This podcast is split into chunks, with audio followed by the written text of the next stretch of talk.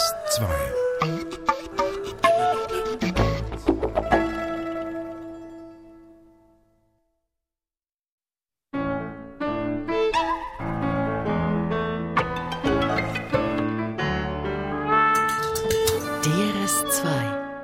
Sie hören Atlas, Menschen, Landschaften, Musik. Heute sind wir wieder in Assam unterwegs, hier im Schwerpunkt über Assam. Am Mikrofon Jennifer Kachuri. Der nordostindische Bundesstaat ist nicht nur für seinen Tee berühmt, sondern auch für seine vielen ethnischen Gruppen und für seinen Reichtum an Erdöl. Das birgt auch Konfliktstoff. Jahrzehnte sorgten in Assam bewaffnete Rebellengruppen für Angst und Schrecken unter der Bevölkerung. Bevor uns aber Peter Jaki jetzt in die Hintergründe einführt, ein Abstecher zu einem, sagen wir mal, himmlischen Assam-Konflikt. Schauplatz ist ein Hügel in Assams größter Stadt, in Guwahati.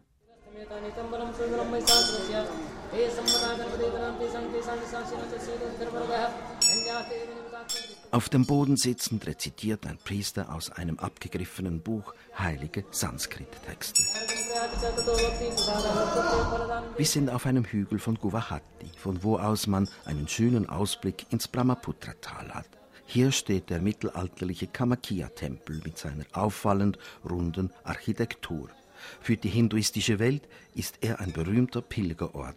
Der Kamakea, benannt nach einer Fruchtbarkeitsgöttin, ist nämlich Indiens Zentrum des hinduistischen Tantrismus. Die Hindu-Mythologie erzählt. Auf dem Hügel von Kamakia hat sich Gott Shiva mit seiner ersten Gespielin, mit Sati, heimlich dem Liebesspiel hingegeben. Es ist auch der Ort, wo nach Satis Selbstmord deren Yoni zur Erde niederfiel, ihre Vagina.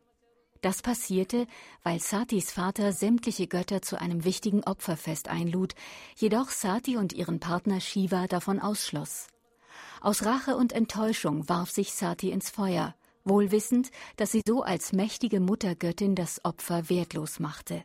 Shiva, wutentbrannt und traurig zugleich, lud seine tote Sati auf seine Schultern und führte einen seiner wilden kosmischen Tänze auf.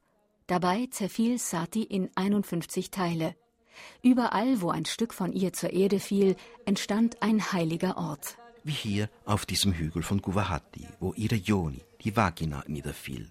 Pilger aus ganz Indien stehen manchmal, kanalisiert durch lange, enge, vergitterte Gänge, stundenlang an.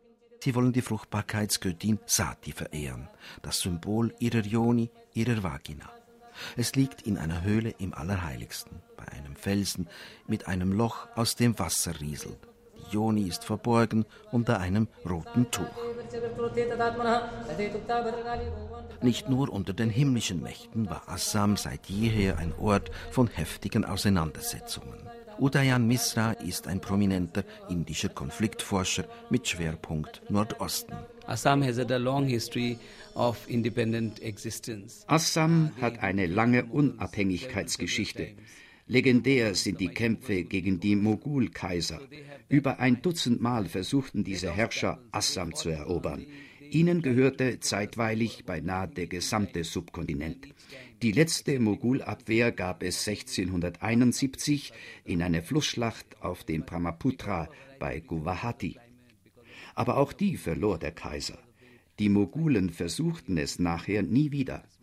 Das assamesische Bewusstsein ist historisch stark geprägt vom Streben nach Unabhängigkeit. Unter Gandhi spielte Assam eine bedeutende Rolle in der Auflehnung gegen die britische Kolonialmacht. Die Briten steckten Tausende von Assamesen ins Gefängnis.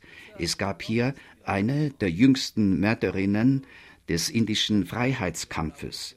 Ihr Name ist Kanaklata Barua. Sie war erst 14 Jahre, als sie starb, erschossen auf dem Weg zu einer britischen Polizeistation, wo sie zusammen mit anderen die indische Fahne hissen wollte. Gopur um, Police Station. Etwa 100 verschiedene Ethnien, Flüchtlingsströme aus umliegenden Ländern und Bundesstaaten, das Gefühl vom fernen Delhi völlig vernachlässigt und ausgebeutet zu werden, Gründe, die den Nährboden für zahlreiche Konflikte bildeten. Mehr als zwei Dutzend bewaffnete Rebellengruppen entstanden. Die größte unter ihnen existiert neben einigen kleineren noch immer die ULFA, United National Liberation Front of Assam. Tausende von Menschen verloren bei bewaffneten Auseinandersetzungen ihr Leben.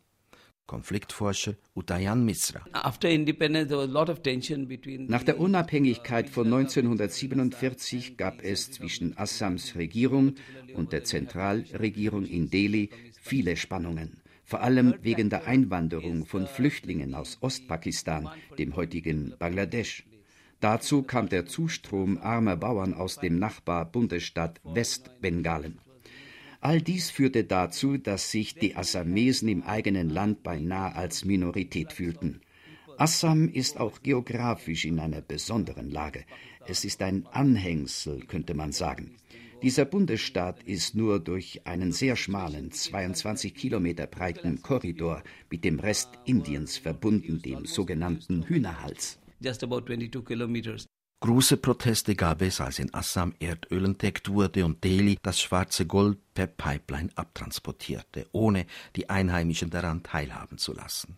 Erst nach vielen Jahrzehnten funktionierte eine gerechte Verteilung. Doch in der Ölgegend ist die Armut noch immer groß. Uh, die Entstehung der Rebellengruppen hat auch einen engen Zusammenhang mit der komplexen ethnischen Situation hier. Viele Volksgruppen kämpften und kämpfen noch immer darum, politisch mitreden zu dürfen, etwas, was ihnen der Staat vorenthielt. Zudem sind viele völlig verarmt. Bis vor kurzem herrschte in Assam relative Ruhe. Diese hatte auch mit einer Teilautonomie zu tun, die gewisse Volksgruppen bekamen, aber auch mit einer engeren Zusammenarbeit der indischen Regierung mit dem Nachbarn Bangladesch. Bangladesch war jahrzehntelang Rückzugs- und Ausbildungsort der bewaffneten Ulfa. Seit einigen Jahren werden dort keine Rebellen mehr geduldet und an Indien ausgeliefert. Im vergangenen Juli fand die Ruhe ein jähes Ende. Zwischen der Volksgruppe der Boro und Muslimen kam es zu blutigen Auseinandersetzungen. Die Boro verfügen über ein teilautonomes Territorium. Wie alle Ureinwohner werden sie vom Staat vernachlässigt und unterdrückt und fordern einen eigenen Staat. Auch andere Volksgruppen fühlen sich auf dem Boro-Territorium marginalisiert und als Bürger zweiter Klasse. Muslime werden dort immer wieder angegriffen. Im Juli entzündete sich ein Konflikt, der Dutzenden von Menschen das Leben kostete. Beide Seiten, Muslime und Boro, brannten Hunderte von Dörfern nieder. 400.000 Menschen flüchteten. Der Konflikt breitete sich über weite Teile Indiens aus. Rechtsextreme Hindus hetzten mit gezielten Fehlinformationen via Facebook und Internet gegen Muslime. Zehntausende von Leuten mit asiatischen Gesichtszügen, so wie in Assam, flüchteten vom Süden in den Nordosten, aus der geschürten Angst, von Muslimen verfolgt zu werden. So sieht die neueste Assam-Tragödie auf den ersten Blick nach einem religiösen Konflikt aus. In Wahrheit ist die Geschichte komplexer. Es geht unter anderem um das Aufbäumen unterdrückter Ureinwohner. Es geht um eine verfehlte Landrechtspolitik, um eine Regierung, die sich jahrzehntelang nicht genügend um ihre Ureinwohner und andere Minderheiten gekümmert hat.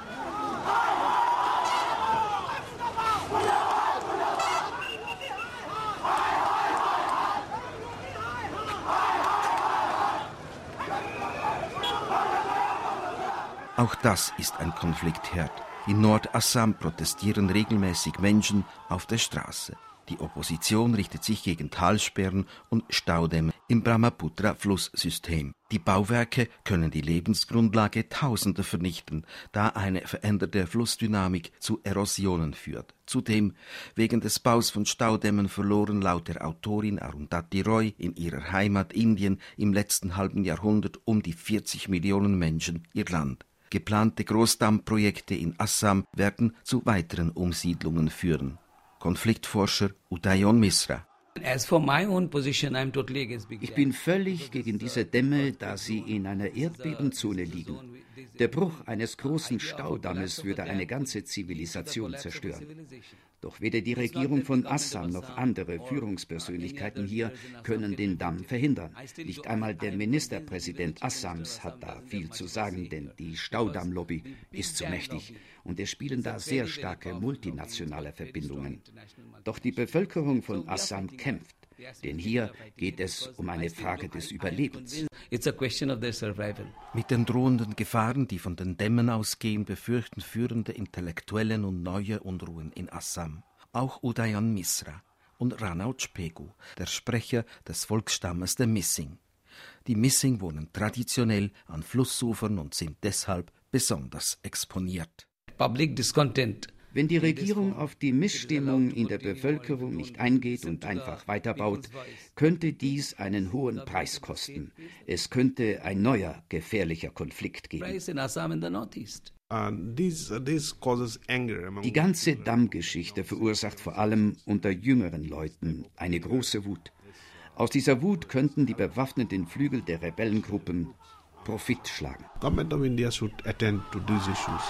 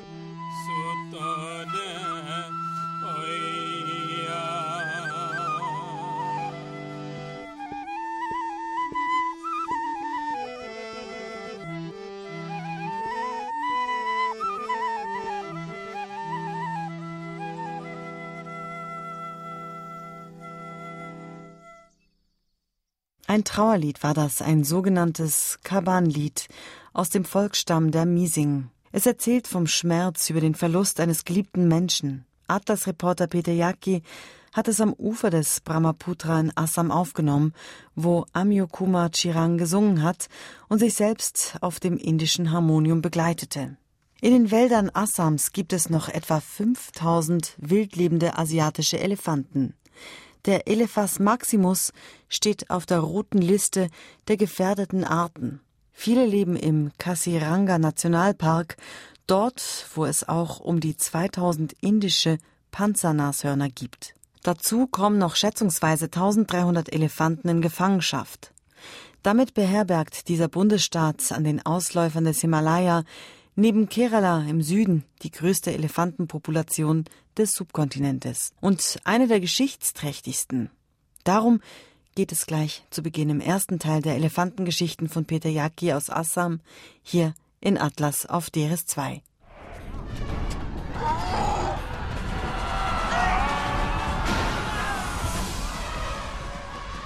Elefanten, missbraucht in den Schlachten des Menschen. Vor über 3000 Jahren werden in Nordindien erstmals Kriegselefanten eingesetzt. Elefanten bedeuten hier Reichtum, Macht und Schutz. 2500 years ago, when Chanakya Deshalb schrieb Chanakya, ein Minister von König Chandragupta Maurya, vor rund zweieinhalbtausend Jahren das vielleicht erste Naturschutzgesetz der Welt. Es besagt, um ein Reich zu schützen, dürfen Wälder, in denen Elefanten leben, nicht angetastet werden. Der Herrscher zeichnete eine Karte auf, denen er Schutzgebiete markierte. Die Gachanvanas, die Elefantenwälder. Er schrieb exakt, welches die Bedürfnisse der Tiere sind. Wer das Gesetz brach, wurde bestraft. Ein Teil dieser Wälder lag in Assam. Seit Tausenden von Jahren ist Assam als Ort bekannt, wo Elefanten gefangen und für den Menschen gefügig gemacht werden. Perhaps even longer association with this animal. Vivek Menon, Gründer und Direktor der Nichtregierungsorganisation WTI Wildlife Trust of India. Er ist einer von Indiens prominentesten Elefantenexperten. Seit den 80er Jahren des letzten Jahrhunderts ist der Elefantenfang und Handel verboten. Noch gibt es Mahuts, Elefantenführer, die die große Zeit der legalen Wildfänge miterlebt haben. Elephants is uh, everything for me. Elephant is life. Elefanten sind mein Ein und alles. Ohne sie kann ich nicht leben. Without elephant, I'm lifeless. Parpati Barua. Sie ist eine lebende Legende, denn die heute 60-Jährige war Indiens erster Mahut, die erste weibliche Elefantenführerin. Sie stammt aus einer Assam-Familie die früher für ihren Maharaja, den König, wilde Elefanten fing. Ihren ersten Elefanten fing Barbati Barua bereits als 14-Jährige. Eine große Sensation, denn dieses Geschäft war stets in Männerhand. Sie erinnert sich noch gut an ihr Abenteuer. So it is a very risky job. Elefantenfang ist gefährlich. Deshalb verabschiedete man sich jeweils von seiner Familie und von Freunden mit einem speziellen Ritual. Man wusste ja nie, ob man lebend zurückkommt. Ich berührte die Füße meines Vaters und meines Lehrers und empfing ihren Segen. Dann bestieg ich meinen Kunki-Elefanten. Kunki sind speziell trainierte Tiere, um wilde Elefanten zu jagen und einzufangen. Ich bestieg also meinen Kunki und zog mit meinem zehnköpfigen Team in den Wald. Insgesamt hatten wir fünf Kunkis dabei. So I, I mounted my Kunki and I went to the jungle. Mit Hilfe der Konki-Elefanten und einem Lasso wird das auserwählte Opfer von der Herde getrennt. Für den Elefanten bedeutet die Gefangenschaft psychische und physische Pein. Sein Wille wird gebrochen mit verschiedenen Methoden und in der Regel unter Beifügen von Schmerzen sowie mit Futterentzug lernt er in zwei Wochen die ersten paar Kommandos. Vorwärts, rückwärts, Halt. Bis das Tier alles Notwendige beherrscht, sagt Parvati Barua, vergehen drei Jahre. Eine wichtige Rolle dabei spielt der Kunki. Er macht es ihm vor, sagt Parvati Barua. In Assam treffen wir auch den alten Mahud Mongolu Das. Auch er war ein Elefantenführer. Er singt uns ein Lied. Eines, das man damals während einer Puja, einer religiösen Feier, einem frisch eingefangenen Elefanten sang. Früher lebtest du im Wald, heißt es im Text. Jetzt gehörst du zu uns und wir werden dir von nun an all unsere Kommandos beibringen. Das Lied ruft neben Hindu-Gottheiten auch Allah an. Fast ein Drittel von Assams Bevölkerung sind Muslime. Allah Allah bolo re bhai heiya Allah sur আল্লাহর বিনে কেহ রে ভাই হেয়া আল্লাহ সুর Während Jahrtausenden versorgen Assam und seine Nachbarbundesstaaten das übrige Land mit Wildfängen, die zu Kriegselefanten ausgebildet werden. So ist zum Beispiel überliefert, dass König Poros im 4. Jahrhundert vor Christus mit 500 Kriegselefanten gegen Alexander den Großen kämpfte. Als der Elephas maximus, wie der asiatische Elefant mit wissenschaftlichem Namen heißt, als Kriegstier aus der Mode kommt, beginnt das Zeitalter der Arbeitselefanten. Sie wurden zu Schwerarbeitern in den Wäldern und schleppten Holz. Später, im Süden des Subkontinentes, werden sie zu Tempelelefanten, wo sie noch heute mit Ornamenten geschmückt bei Festen auftreten. Eine einschneidende Wende für das Schicksal der Dickhäuter beginnt vor 16 Jahren. Elefantenexperte Vivek Menon. The Supreme Court, in order to save our forests, 1996 verbot das oberste Gericht Indiens das Abholzen der Wälder in Assam und im übrigen Nordosten. Die Region hat landesweit die artenreichsten Wälder. Gäbe es kein Verbot, würden sie heute kaum mehr stehen. Das ist die eine Seite. Die andere, durch das Verdikt verloren Tausende von Arbeitselefanten und mit ihnen deren Mahuts ihren Job. Was tun mit einem Elefanten, den man nicht verkaufen kann und der im Wald auch keine Arbeit mehr findet? Ein erwachsenes Tier frisst täglich weit über 100 Kilo Futter. Ohne Einkommen bringt sie ein Elefant um Haus und Hof. And, uh, das ist einer der Gründe, weshalb in Assam und in ganz Indien der illegale Elefantenhandel angekurbelt wurde. Er dauert bis heute an. Assam und seine Nachbarbundesstaaten sind laut Vivek Menon vermutlich die einzigen Regionen in Indien, wo noch immer illegal Elefanten gefangen werden.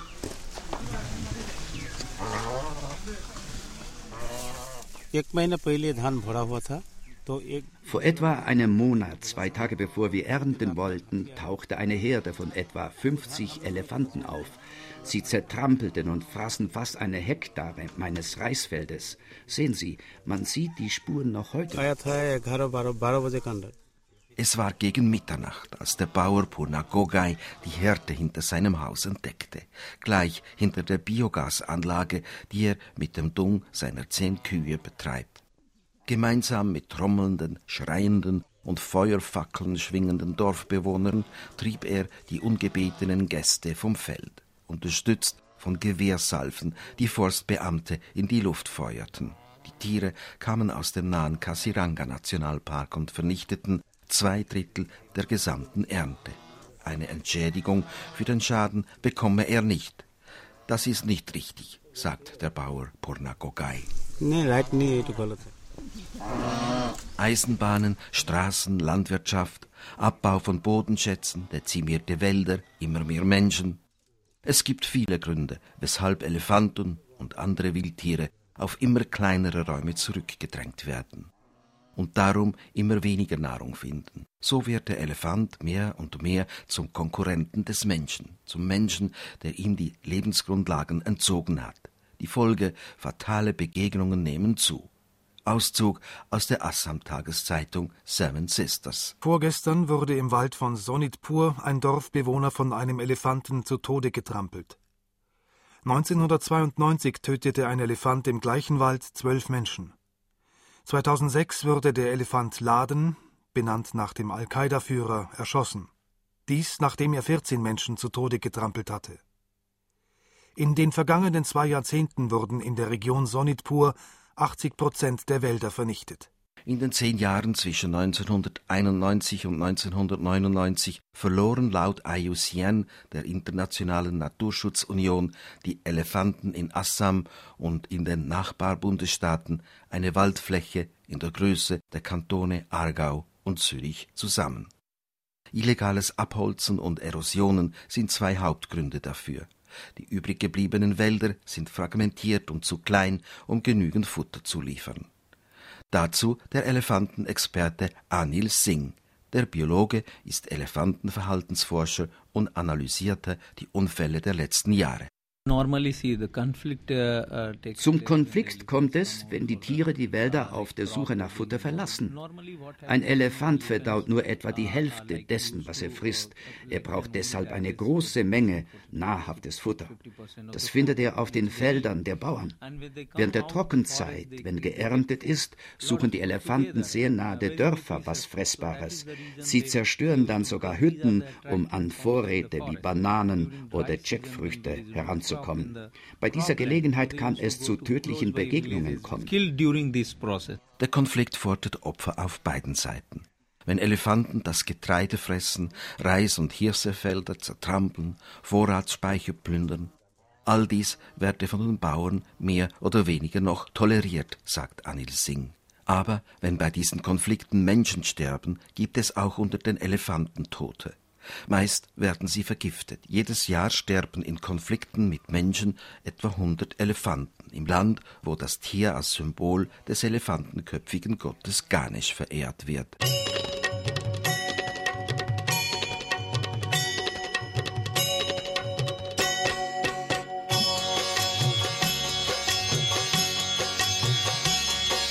जय गणेश जय गणेश जय गणेश देवा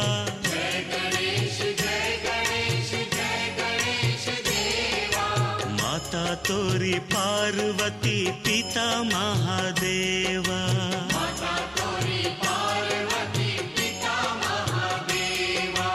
जय गणेश जय गणेश जय गणेश देवा।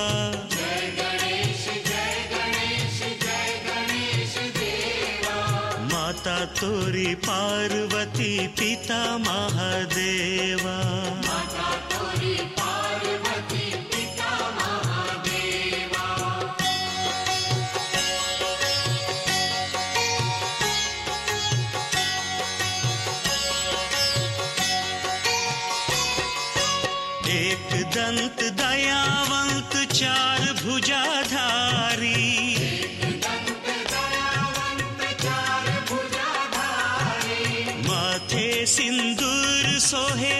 मूषक सवारी।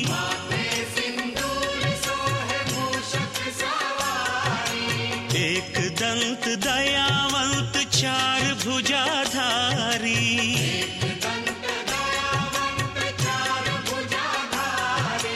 माथे सिंदूर सोहे मूषक सवारी।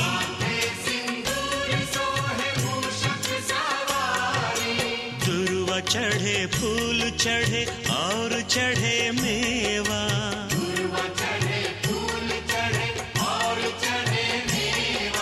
लडुवन का भोग लगे संत करे सेवा।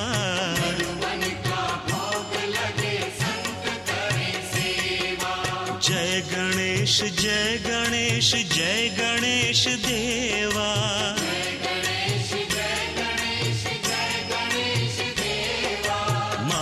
तोरी पार्वती पिता महादेवा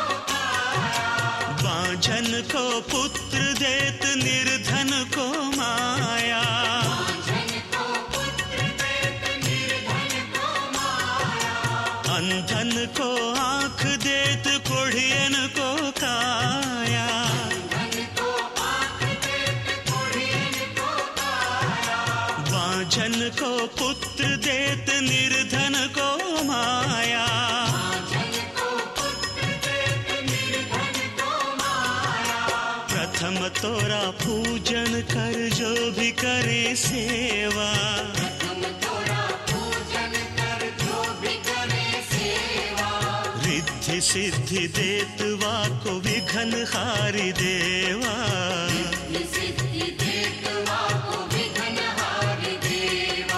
जय गणेश जय गणेश जय गणेश देवा।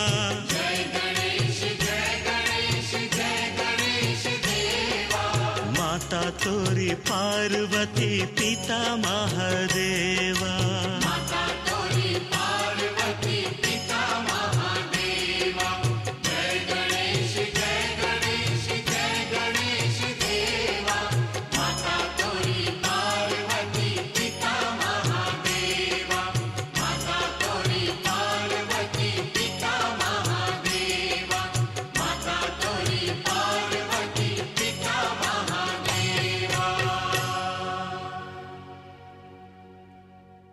Der elefantenköpfige Ganesh wurde in diesem Lied besungen. Er ist im hinduistischen Indien die populärste Gottheit. Und im Glauben, der Hindu ist der Elefant sein irdischer Stellvertreter. Sie kommen bei Kollisionen mit der Eisenbahn ums Leben oder werden von Bauern vergiftet.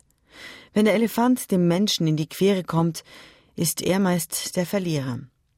Was in Assam getan wird, um fatale Konflikte zwischen dem größten Landsäuger und dem Menschen zu minimieren, davon jetzt im zweiten Teil der Elefantengeschichte aus Assam von Peter Jaki.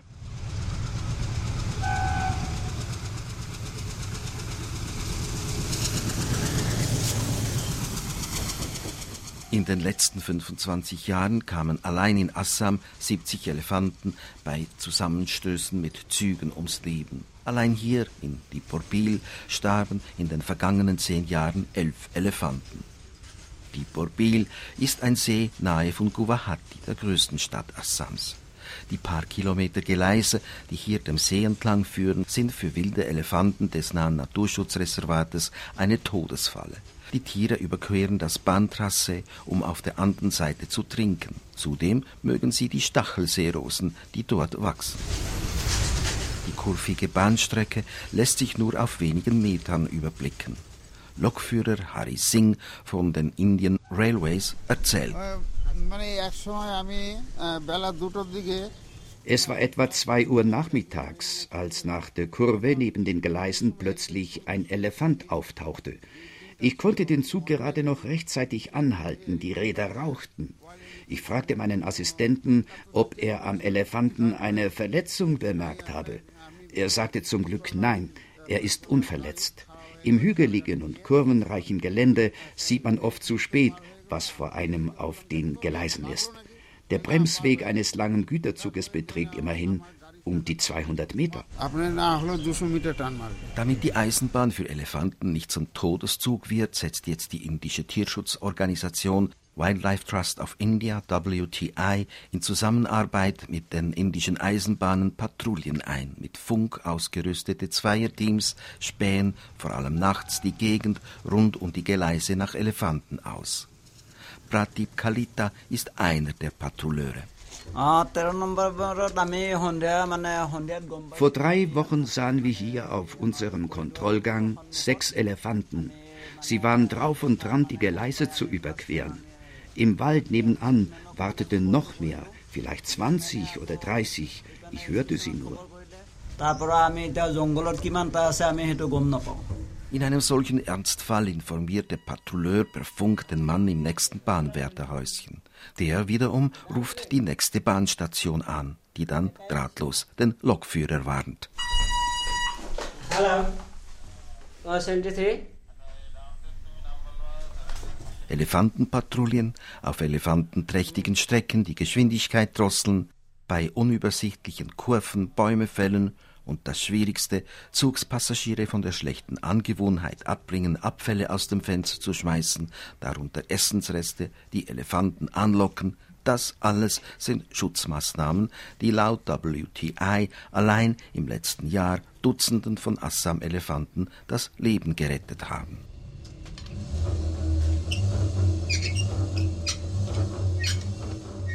Der Tod eines Elefanten gilt unter Hindus als Tragödie.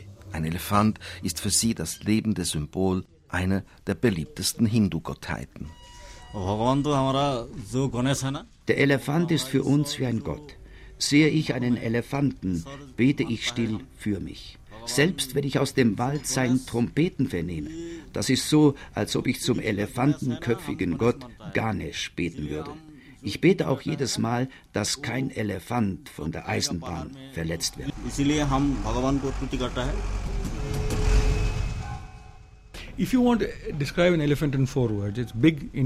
Der Elefant ist ein großer, intelligenter Nomade, ein Wandertier. Wenn man ihn am Wandern hindert, frisst er die Wälder auf. Bei uns in Indien wollen wir, dass die Elefanten ihre natürlichen Wanderungen machen können. Doch wir haben das Problem, dass es so zu Konflikten mit den Menschen kommt. 2010 war das bisher schlimmste Jahr. Fast 500 Menschen sterben in Auseinandersetzungen mit Elefanten. Nearly 500 people died due to elephants. Vivek Menon, Elefantenspezialist und Autor zahlreicher wissenschaftlicher Arbeiten zum Thema. Da der Weg zwischen den einzelnen Waldstücken meist durch die menschliche Zivilisation unterbrochen ist, wird den Elefanten eines ihrer wichtigsten natürlichen Verhalten verunmöglicht, das Wandern in einen Nachbarwald, zu einer nächsten Futterquelle.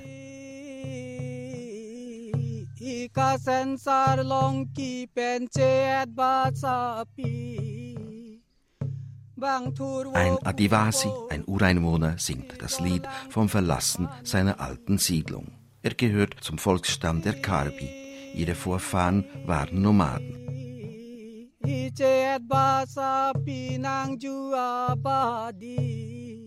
Wir sind im Dorf Ramterang, weit ab von der Zivilisation. Bambusfelder, Bäche, Hügel und Felsen beherrschen das Bild. Ramterang muss nach dem Willen des Staates von der Landkarte verschwinden, denn hier führt ein traditioneller Elefantenwanderweg durch, ein sogenannter Elefantenkorridor. Über 100 Menschen leben hier. Für den Gast aus der fernen Schweiz gibt es Reis, der im Bambusrohr im Feuer gedämpft wurde dazu Bohnen und Gemüse, gewürzt mit dem hier wachsenden, schärfsten Chili der Welt. Schon eine bloße Berührung mit der Zunge entfacht ein höllisches Feuer. Dieser Chili ist sogar waffenfähig. Die indische Armee stellt daraus eine Art Granate her. Einer der Gastgeber im Dorf Ram Terang ist der 28-jährige Koi Terang. Unsere Familie lebt seit 25 Jahren hier. Jetzt werden wir gehen müssen, denn die Elefanten zerstören jeweils beinahe unsere gesamte Ernte. Natürlich hat der Elefant auch das Recht zu leben, aber ich glaube, dass der Mensch mehr Rechte hat. Wir hängen sehr an unserem Land. Das ist für uns eine sehr emotionale Sache. Der Elefantenkorridor hier ist einer von Assams wichtigsten, das letzte Bindeglied zwischen hiesigen Wäldern und jenen des Nachbarlandes Myanmar. Für das Überleben der wilden Elefanten und zur Verminderung von Konflikten mit den Menschen sind diese Korridore enorm wichtig. Deshalb ist Indien seit langem daran, Menschen aus Korridoren umzusiedeln. Umgesiedelt werde, wenn alles andere nicht funktioniere zum Beispiel alternative Möglichkeiten für den Lebensunterhalt.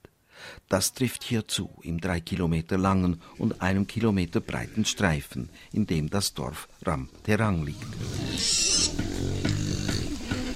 Neben dem Patrouillieren entlang exponierter Eisenbahnstrecken und neben funktionierenden Korridoren gibt es in Assam eine Reihe anderer Maßnahmen, um unheilvolle Kollisionen zwischen Mensch und Elefant zu verhüten. So werden Bauern angehalten, auf Feldern nahe von Wäldern zum Beispiel keine Leckerbissen für Elefanten anzupflanzen, wie etwa Zuckerrohr und Getreide, sondern Produkte, die Elefanten ausgesprochen nicht mögen, Chili etwa. Elektrozäune mit bis zu 10.000 Volt sind ein weiteres Abwehrmittel, aber teuer im Unterhalt.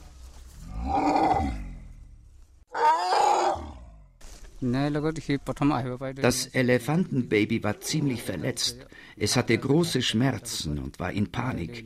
Ich übernahm dann die Rolle seiner Mutter. Die ersten zwei Monate schlief ich bei ihm. Prasmantadas ist Tierpfleger. Wir treffen ihn im Gehege, in dem derzeit sechs Elefantenbabys gepflegt und auf ihre spätere Wiederauswilderung vorbereitet werden.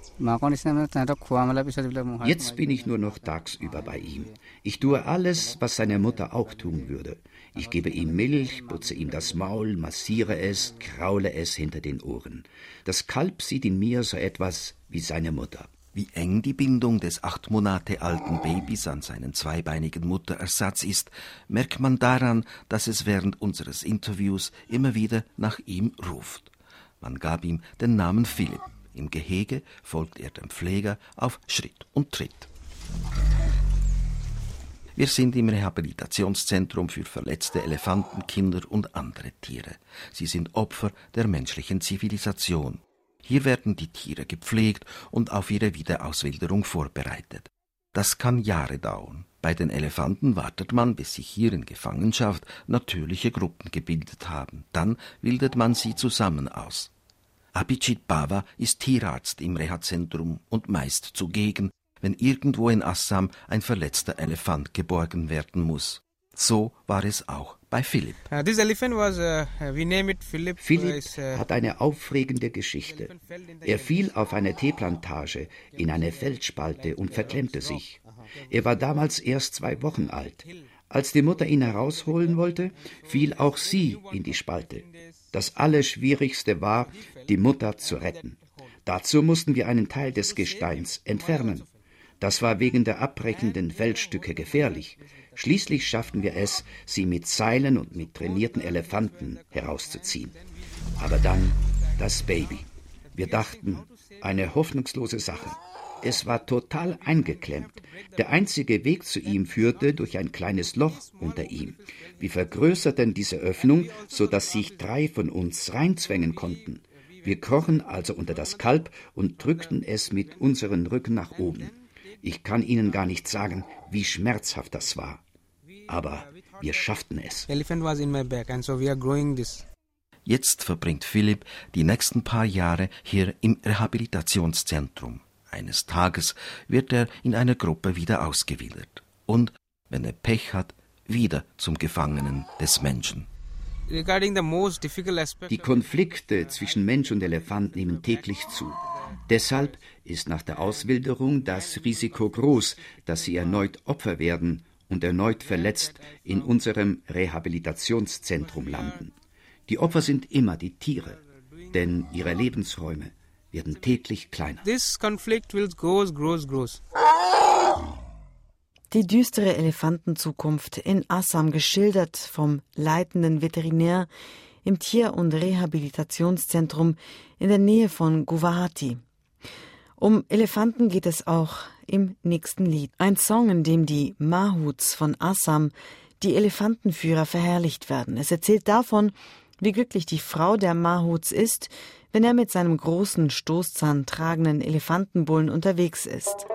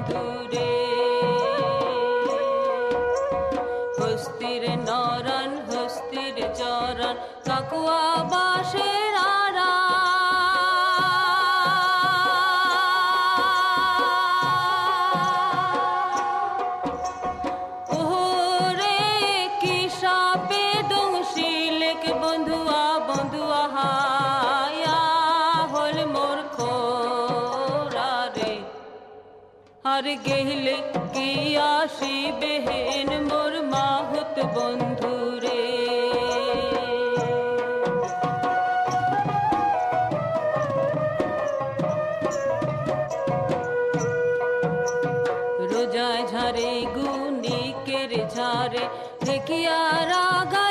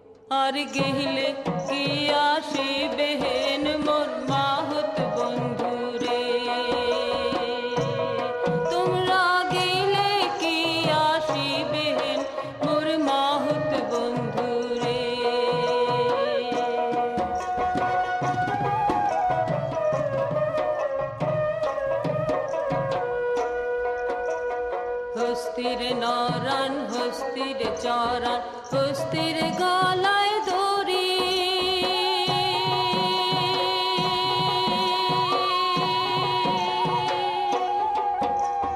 ওহরে সত্য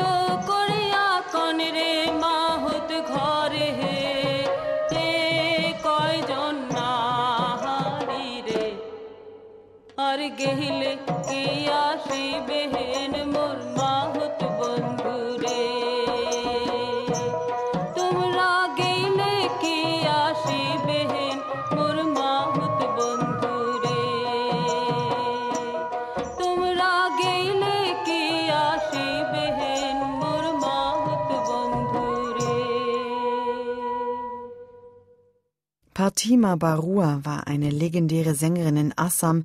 Wir hörten sie hier mit einem Lied, in dem berichtet wird, wie glücklich die Frau eines Elefantenführers ist, wenn der mit seinem großen Elefantenbullen unterwegs ist.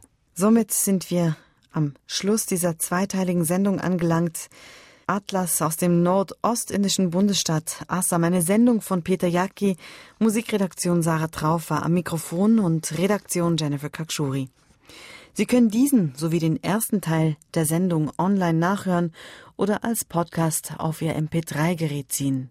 Und übrigens auf unserer Website diris2.ch finden Sie eine Bildergalerie von Peter Jacki zu den Themen dieser Sendung. Peter Jacki hat aus Assam die Musik mitgebracht, die wir in dieser Stunde hörten, und hat auch selbst Aufnahmen gemacht am Ufer des Brahmaputra, wo Amio Kumar Chirang gesungen und Harmonium gespielt hat. Wir setzen uns jetzt daneben und hören ihm noch ein wenig zu.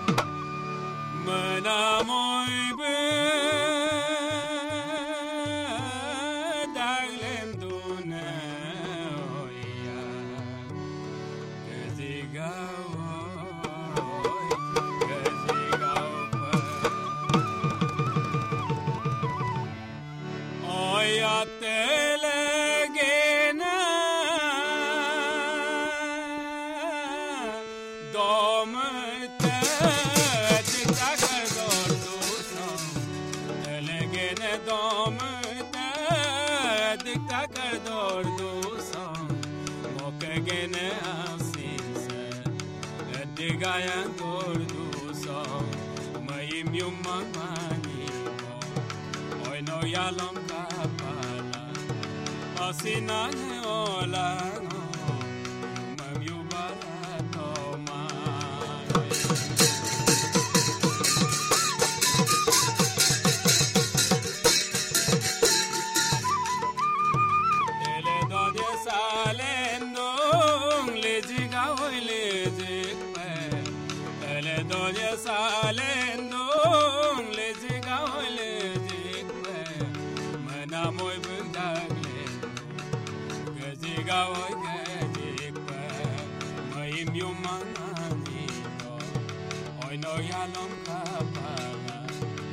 sina moyoni